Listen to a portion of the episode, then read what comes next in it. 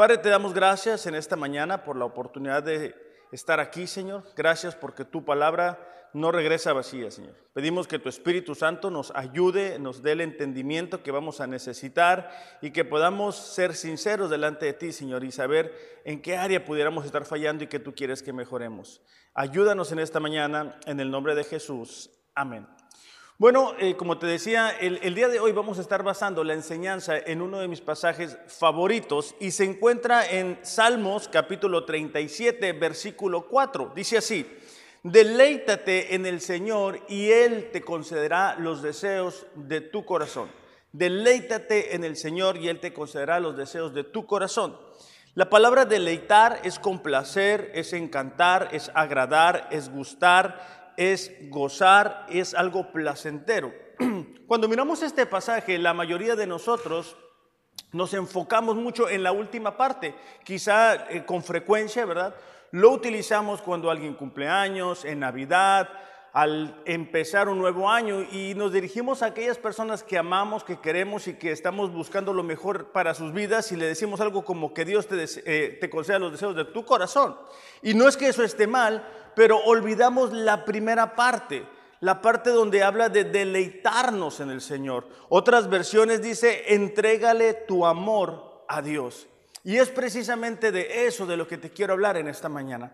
Para poder vencer los obstáculos, las dificultades, necesitamos amar a Dios. Es decir, amar a Dios nos ayuda a vencer. Con tristeza nos damos cuenta que muchos cristianos están únicamente sobreviviendo, que únicamente están viviendo al día a día. Y es algo muy triste porque como hijos de Dios necesitamos tener esa pasión en nuestro corazón, recordar que tenemos un propósito, que tenemos un llamado, que Dios nos eligió. Pero muchas veces con el pasar del tiempo nos vamos olvidando de esos sueños que Dios había puesto en nuestro corazón aquellas eh, oraciones, ¿verdad? Que al principio hacíamos o que por cierto momento nosotros dirigíamos hacia Dios, eh, al no dar resultado, dejamos de hacerlo y permitimos que muchas veces la amargura inunde nuestro corazón, el desánimo, el cansancio y dejamos de pedirle a Él. Eh, te leí el Salmo, Salmos 37, 4, pero me gustaría darte un poco más de contexto porque al, comienzo de este salmo, eh, el, rey David está hablando de lo que muchas veces tú y yo enfrentamos. Vamos a leerlo juntos. Dice Salmos 37, versículos del 1 al 3. No te irrites a causa de los impíos, ni envidies a los que, a los que cometen injusticias, porque pronto se marchitan como la hierba, pronto se secan como el verdor del pasto. Confía en el Señor, hace el bien establecete en la tierra y mantente fiel. Otras versiones en el versículo 1 dice, no te impacientes. Y es que muchas veces vemos o nos enfrentamos a la realidad que aquellas personas que no tienen temor de Dios, que no han conocido a Dios, parece irles mejor que a nosotros. Y eso pudiera causar en nosotros eh, impaciencia, muchas veces sentimos hasta envidia. ¿Por qué? Porque quizá en el trabajo una oportunidad que se abrió se la dieron a otra persona. O sueños y deseos que nosotros teníamos en nuestro corazón, como quizá la restauración de nuestra familia, no sucede. Y eso va de alguna manera menguando nuestro desarrollo en la vida cristiana. La razón que el salmista dice, sabes que no debes de impacientarte, es porque tenemos un Dios que es real. Y aunque muchas veces podemos ver a personas que no le conocen aparentemente tener éxito, la realidad es de que tarde que temprano las consecuencias alcanzan a esas personas. No debemos de alegrarnos que a ellos les vaya mal, pero sí debemos de recordar que hay un principio de siembra y de cosecha. Y en el caso con nosotros como cristianos, si vamos a poder cosechar los sueños, los deseos, esas cosas que tiene Dios para nosotros, las bendiciones, necesitamos aprender a amarle, pero como Él se merece, como Él lo desea, como Él lo quiere. Eso me hace recordar cuando yo me casé con mi esposa Mariel. Bueno, yo tenía una idea de lo que significaba amarla, ¿verdad? Y yo pensé que era suplir las necesidades en casa, pues llevarla a los tacos los viernes, cosas así, ¿no? Entonces, recuerdo que en una ocasión ella pidió hablar conmigo y me dijo, ¿sabes qué, hijo? Es que yo no siento que tú me amas. Yo dije, no, pero pues es que yo pago esto, yo pago lo otro. No, no lujos, ¿no? Simplemente lo básico, pues te llevo a los tacos. Y bueno, yo me sorprendí porque era totalmente distinto su punto de vista. Es decir, ella lo que me expresaba es que ella quería que yo le escuchara, que me interesara en lo que a ella le interesaba, que le dedicara tiempo. Entonces yo la verdad me sorprendí. Y es que muchas veces nosotros tenemos una idea preconcebida de lo que significa amar a otra persona o en este caso amar a Dios. De ahí lo importante para nosotros de poder entender lo que realmente significa amar a Dios. Porque algunas personas creen amar a Dios solamente por decirlo. Es decir, hay gente que no conoce a Dios, pero dice que aman a Dios. O hay personas también que creen amar a Dios simplemente por el hecho de que ellos creen que Dios existe. O hay otras personas que creen amar a Dios porque cantan, ¿verdad? En las alabanzas a, veces hasta lágrimas eh, salen y creemos equivocadamente que eso es amar a Dios. Por otro lado, algunas personas se han dado cuenta que aman a Dios cuando el precio a pagar no es muy caro. Es decir, cuando, cuando no tengo que hacer un sacrificio muy grande, ¿verdad? Es cuando yo puedo amar a Dios. O hay otras que también caen en la idea de que, bueno, yo sé cómo es Dios, Dios no es el que está en la Biblia, es un Dios que ellos han creado en su mente. El problema con eso es de que ese Dios únicamente existe ahí, en la mente de ciertas personas. La verdad es de que Dios nos ha expresado cuál es su voluntad y cuál es la manera correcta de relacionarnos con Él, de amarle. Y quiero que juntos leamos lo que se encuentra en Juan capítulo 14, versículos 15, 21 y 23. Dice, si me aman, obedezcan mis mandamientos. Los que aceptan mis mandamientos y los obedecen son los que me aman. Jesús contestó, todos los que me aman harán lo que yo diga. O sea, la, Biblia lo deja bastante claro. Nuestro amor por Dios es igual a nuestra obediencia a Dios. No podemos creer nosotros que amamos a Dios si nuestra vida está en dirección contraria a lo que Él nos ha dicho en su palabra. Podemos confundirnos con eso, podemos creer que le amamos, pero eso no es una realidad. Entonces, por eso esta mañana a mí me gustaría preguntarte, considerando lo que Dios ha dicho en su palabra, hay que olvidarnos de lo que muchas veces nosotros habíamos pensado, considerando lo que Dios acaba de decir, ¿verdad? Que si nosotros le amamos, vamos a obedecer a su palabra. La pregunta para nosotros sería, ¿qué tanto le amamos? O sea, ¿Qué tanto realmente de lo que Él ha expresado estamos haciendo en nuestras vidas? ¿Qué tantos de los mandamientos que Él nos ha dicho en su palabra se han vuelto una realidad? ¿Y cuántos hemos dejado para después? ¿Cuántas veces, verdad? Dejamos de cumplir la voluntad de Dios simplemente porque es más cómodo, simplemente porque es más sencillo, simplemente porque nos hemos olvidado de Él y hemos hecho otro Dios, ¿verdad? El otro día estaba mirando la entrevista que le hacían a una actriz mexicana y, me llamó la atención porque le preguntaban, oye, ¿tú eres, este, tienes alguna religión? ¿Tienes, eh, ¿Crees en algo? Sí, yo creo en Dios. Ah, dije yo, qué buena onda, dije yo. A mí me da gusto, ¿verdad? Cuando alguien así conocido, pues eh, dice que es cristiano porque, bueno, nos ayuda a que más personas se convierten. Ah, ok, dice, entonces tú eres, eh, tú eres cristiana. No, no, no, no. Yo no tengo religión. Yo, no te, yo tengo una relación con Dios. Es que la Biblia, dice ella, ya no, está, no es un libro actualizado. dije, uy, ya valió. Entonces, esta persona cree en su cabeza que cree en el Dios de la Biblia, pero sin la Biblia.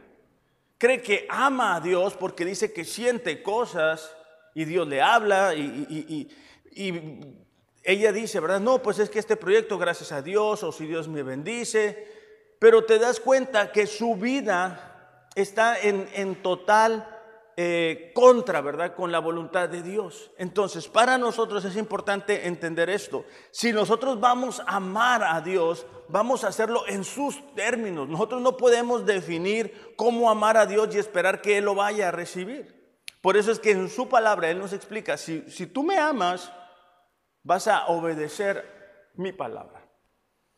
El salmista en el Salmo 40, versículo 8 dice así, el hacer tu voluntad, Dios mío, me ha agradado y tu ley está en medio de mi corazón. Cuando hablamos de amar a Dios y expresarlo a través de la obediencia, no es como cuando nuestros hijos nos dicen que sí y van arrastrando los pies, ¿verdad? Para hacer lo que les pedimos. Es una alegría, es un gozo cumplir la voluntad de Dios. ¿Por qué? Porque lo amamos. Es como cuando empezamos a noviar, ¿verdad?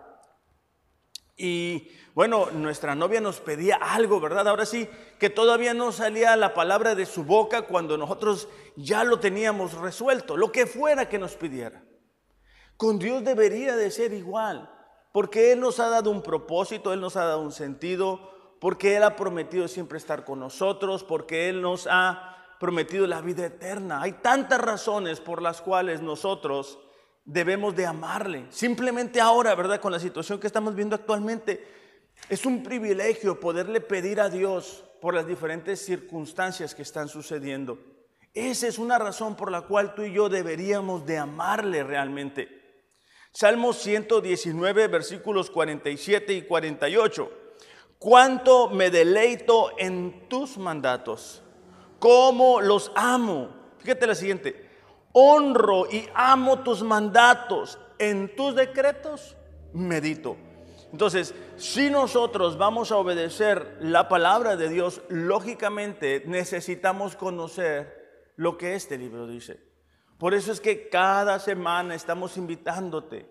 Hay que leer la Biblia en un año, hay que conocer a Dios, hay que apartar ese tiempo para Él. ¿Para qué? Para que podamos realmente conocerle, para que realmente podamos conocer su corazón. Entonces, hay una frase que eh, Martin, Lloyd Jones dijo, y, creo que es, aplicable, ¿verdad? Dice, cualquiera que dice amar a Dios, pero no obedece a su palabra, no es verdadero amor, es solo sentimentalismo. Hay personas, ¿verdad?, que creen, que piensan amar a Dios, pero no es así. Ahora, en los minutos que me restan, quisiera darte cuatro pasos a través de los cuales tú puedas hacer de la obediencia una costumbre en tu vida, un hábito, ¿verdad? Si hemos dicho que el amar a Dios se expresa con nuestra vida de obediencia, es importante para nosotros saber cómo podemos obedecer, porque muchas veces batallamos, ¿verdad? En, en el sentido de que no logramos dar esos pasos de obediencia. Aunque quisiéramos, no sabemos cómo eh, hacerlo o cómo volver a esa vida de relación íntima con Dios. Lo vamos a hacer a través de lo que Jesús dijo en Mateo capítulo 22, versículo 37. Mateo 22, 37 dice, amarás al Señor tu Dios con todas tus fuerzas, con toda tu mente, con toda tu alma y con todo tu corazón. Jesús estaba respondiendo a la pregunta de una persona que le hizo, ¿cuál es el mandamiento más importante?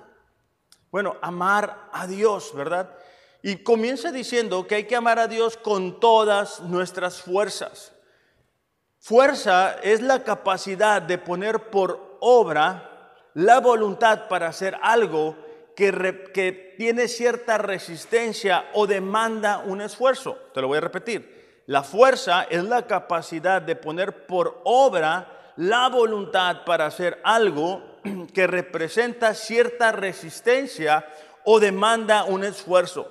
Es decir, cuando nosotros eh, queremos hacer algo, muchas veces vamos a encontrar oposición, vamos a encontrar algunas dificultades, pero cuando tenemos las fuerzas de hacerlo, podemos superarlo. Y en ese sentido, eh, con lo que más batallamos es con darle tiempo a Dios. Es donde más necesitamos ejercer nuestra voluntad. Es increíble, pero en este tiempo de cuarentena, cuando muchos no tenemos que salir a trabajar, Bueno, algunos no tienen que salir a trabajar. Hay personas que todavía dicen que no tienen tiempo. o sea, no podemos amar a Dios y no darle tiempo. Él necesita ser una prioridad de nuestra vida. Él necesita estar en el centro de nuestras vidas. Tristemente podemos ver algunas personas que no se dan cuenta de cuán importante es apartar ese tiempo de intimidad, ese tiempo de cercanía, ese tiempo para realmente decir, Dios, aquí estoy, quiero que me hables, quiero que me digas cómo eres, qué quieres de mí, cuál es tu propósito conmigo. Cuando, una vez más, ¿verdad? Cuando em, em, conocimos a nuestra esposa o a nuestro esposo, eh, bueno, si ustedes son como yo, el tiempo no era un problema, ¿verdad? Por el contrario, o sea, el, tiempo se nos acababa, ¿verdad? Porque cuando estábamos de visita y luego llegábamos y le marcábamos por teléfono, con ese deseo de seguirle conociendo, con ese deseo de seguirle escuchando. Pero si nosotros únicamente tenemos el tiempo de reunión para Dios, o sea, ahora que estamos en, este modo, ¿verdad? Mientras dure la cuarentena, si, tu tiempo con Dios se resume únicamente a la prédica del domingo y quizá a la prédica del jueves, vas a tener problemas para desarrollar una relación con Dios. Vas a tener problemas para que Dios te pueda eh, hablar, ¿verdad? No porque Él no lo quiera hacer, sino porque nosotros no vamos a escucharle. El salmista, el rey David dijo así en el Salmo 55, 17, mañana, tarde y noche clamo en medio de mi angustia. Y el Señor oye mi voz. Es decir, el salmista decía, ¿sabes qué? Para mí es importante Dios. Y yo sé que a través del tiempo que le doy es que Él me responde. Personas están confundidas, están con temor, están con angustia, porque no le han dado tiempo a Dios porque no le están amando con todas sus fuerzas y simplemente están esperando que esta situación del coronavirus pase y seguir adelante con sus vidas. El día de hoy es importante para nosotros realmente darnos cuenta qué tanto tiempo le estoy dando a Dios. Y, el tiempo que le demos a Dios no se resume a que hagamos una lista, ¿verdad?, de, pedidos, ¿no? los, los días martes, a mí Mariel me mando una lista, una lista de todas las cosas que tengo que ir a comprar. Ya me hice amigos de los, del mercado, de las carnicerías y todo lo demás, ¿no? Y nada más así me manda la lista. Plátano, tomate, así todo, ¿no? Bueno, está bien. Muchas veces con Dios hacemos lo mismo. O sea, decimos, no, yo le doy tiempo a Dios. Pero el tiempo que le damos a Dios es únicamente decir, Señor, quiero que hagas esto, quiero que hagas lo otro, después te vas para hacer esto y después te vas para allá. Y como no sucede como nosotros estamos esperando, pues muchas veces nos desesperamos o nos desanimamos. Pero ¿cuándo fue la última vez que nosotros le dijimos a Dios, Señor, aquí estoy para ti? Señor, aquí te pido que me hables a través de tu palabra. Quiero escucharte, Señor. Quiero conocerte. Quiero descubrir qué es lo que tú me quieres decir. O cuántas veces hemos dicho, Señor, hoy no te vengo a pedir nada, Padre. Hoy simplemente quiero platicar contigo. Hoy quiero abrir mi corazón delante de ti. El día, bueno, hace unos días atrás, me encontré con unas canciones que en un momento dado para mí fueron importantes. Eh, todavía lo son, ¿no? Pero ya ves que ahora, pues cada mes sacan discos nuevos y así, ¿no? Pero hay canciones que para mí son muy importantes porque me recuerdan momentos muy específicos. Y la verdad yo me puse mis audífonos y me puse a platicar con Dios. Me, salieron las lágrimas porque me pude recordar ese tiempo en el cual yo estaba batallando con ciertas circunstancias. Así que es un ejemplo nada más, ¿verdad? De lo que podemos hacer. Entonces, si, si vamos a amar a Dios, necesitamos darle ese, esa prioridad en nuestras vidas. Salmo 119, 147 dice así, muy de mañana me levanto a pedir ayuda en tus palabras he puesto mi esperanza. Me gusta porque dice muy de mañana, es decir, es algo importante para mí, es lo más importante del día. Por eso es que yo me hago el tiempo. Es importante para nosotros tener ese hábito, ¿verdad? Si tú dices, no tengo tiempo, cuidado, porque van a venir circunstancias difíciles a tu vida. Y entonces sí vas a tener tiempo. Es mejor desarrollar eh, eh, esta relación con Dios, esta intimidad con Dios, cuando no necesariamente estamos enfrentando muchas dificultades. Porque si no, es, es, una relación muy monótona. Muchas veces pensamos que es algo aburrido. ¿Por qué? Porque no conocemos a Dios. Aquellos que estamos felizmente casados sabemos que podemos platicar con nuestra esposa y recordar cosas que vivimos. Es increíble cómo le hacíamos antes y así, ¿no? Se, se va uno acordando. Entonces, en nuestra relación con Dios es lo mismo. No, no cometamos el error, iglesia, de simplemente ir viviendo la vida y, e ir tomando decisiones eh, y simplemente decir, bueno, si Dios quiere se va a hacer. O Dios simplemente bendice mis planes. Aprovechemos la oportunidad que tenemos de acercarnos a Dios. Demos a Dios ese tiempo. No sé si a ustedes les pasa, pero de repente a mí me sucede que estás platicando con alguien y está en el teléfono. Entonces tú le estás platicando y diciendo y está. Ay, a mí no me gusta eso. Bueno, muchas veces hacemos eso nosotros con Dios.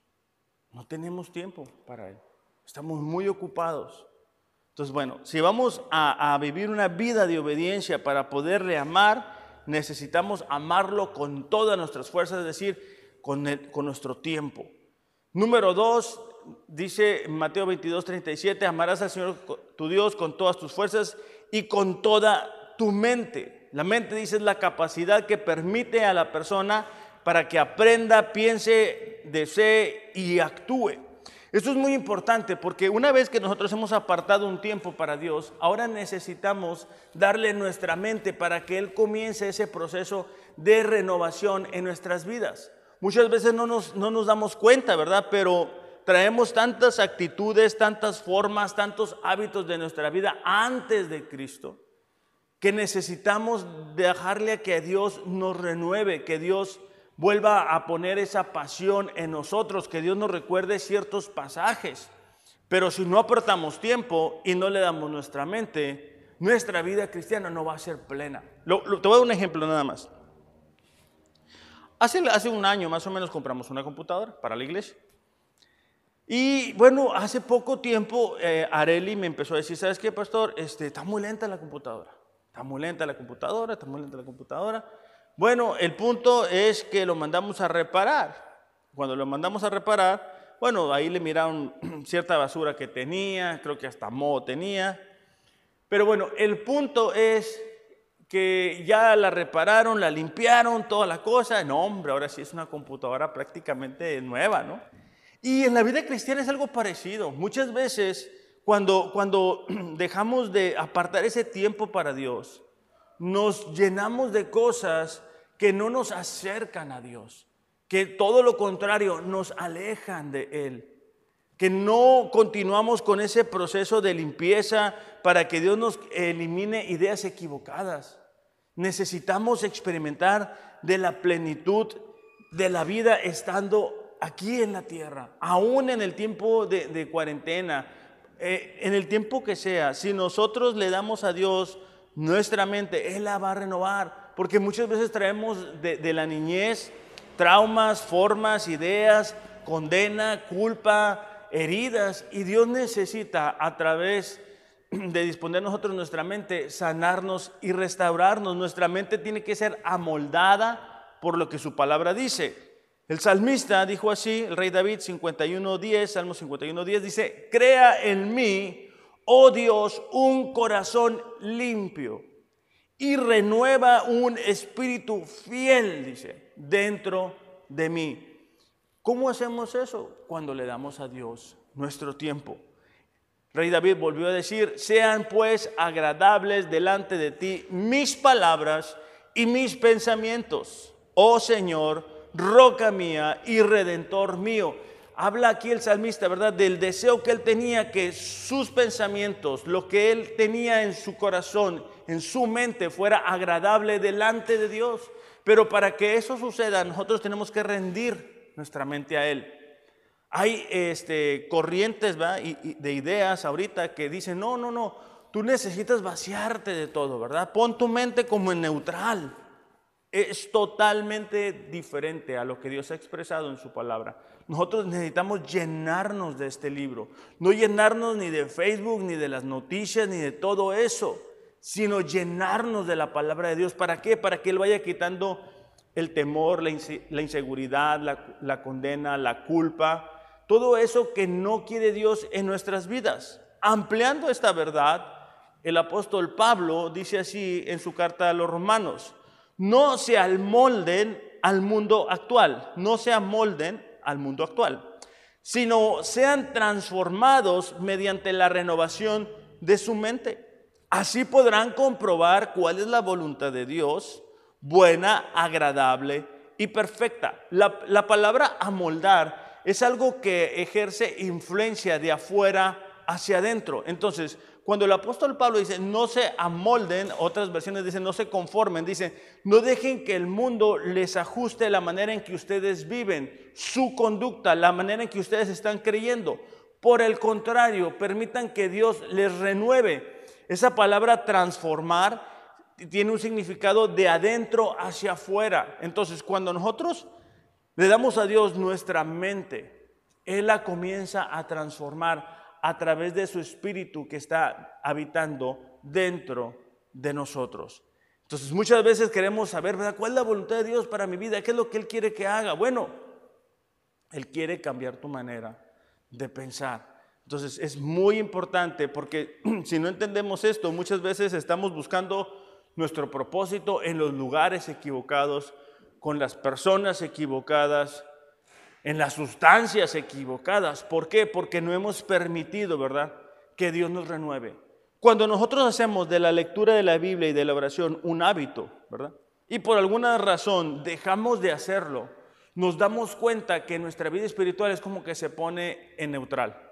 Y aquellas cosas que habíamos avanzado, que habíamos cambiado, que Dios había cambiado en nosotros, vuelven otra vez, ¿verdad? Si nosotros dejamos de leer la Biblia, dejamos de, de orar, vuelve el mal carácter, vuelve ciertas cosas equivocadas en nuestro corazón.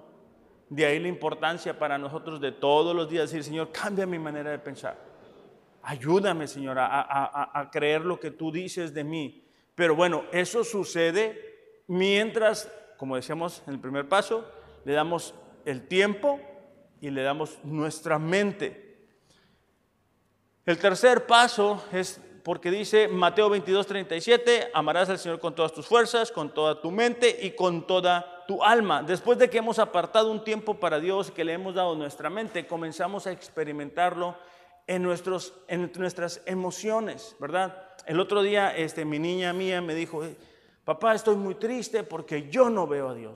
Yo no veo a Dios, es, algo está mal conmigo, bueno, algo así, ¿no? Entonces yo le explicaba que muchas veces, a pesar de que está chiquita, ¿verdad?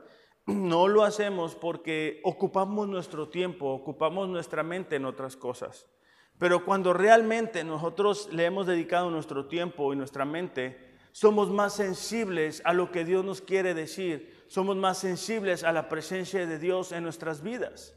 Salmo 63, versículo 1 dice así, Oh Dios, dice, tú eres mi Dios. Yo te busco intensamente.